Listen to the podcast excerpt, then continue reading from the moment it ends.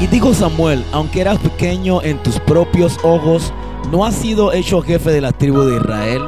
¿Y Jehová te ha ungido por rey sobre Israel? La perspectiva es la manera de representar alguna cosa en una superficie plana, dando diferente forma de vista dependiendo de la posición del que está observando dicho objeto. Recordemos que el que tiene mejor posición o lugar de visión será el que mejor pueda dar un dictamen. Por lo general, desde arriba es que se ve el panorama más completo y detallado.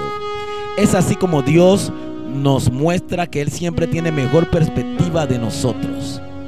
En el verso leído nos muestra una idea de alguien a quien se le declaró lo que era en Dios y nunca cambió su forma de ver las cosas. El rey Saúl, del cual se dice tuvo un prominente llamado y que su apariencia física era uno de los más cercanos al prospecto rey de Israel. Pero como nosotros también podemos expresar visión con autoestima, la palabra de Dios dice que no debemos tener más alto concepto de nosotros ni tampoco más bajo, sino que pensemos de sí con cordura. Saúl desde el principio evidenció, a pesar de sus atributos físicos y elección divina, que tenía una perspectiva por debajo de lo que ya Dios le había revelado. Este año Dios noticia a nosotros, en años anteriores no te moviste de la posición donde estabas porque no te miraste como yo te veo, dice el Señor. Recordemos que Dios no mira lo que el hombre ve. Dios mira primero el corazón y tiene mejor perspectiva porque no solo mira desde arriba, sino que mira nuestro futuro. Concluimos diciendo, en la Biblia hay muchos pasajes de personas que vieron las cosas como Dios las ve. Y esa visión o perspectiva se le llama fe.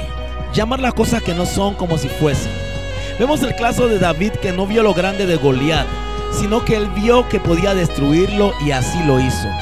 Vemos el caso de Josué y Caleb, que no vieron los gigantes de Canaán como un obstáculo, sino que ellos dijeron, los comeremos como pan y entraron a la tierra prometida. También vemos a un Pablo y Silas que no vieron la prisión como una prueba que los detendría, sino que ellos utilizaron la ocasión para cantar himnos y orar a Dios y Dios se manifestó. Ahora es nuestro turno. Pidámosle a Dios que abra nuestros ojos y nosotros mismos cambiemos nuestra posición y actitud. Y de seguro, una visión clara nos permitirá avanzar en los propósitos divinos y la perspectiva de Dios se cumplirá en nosotros. Bendiciones.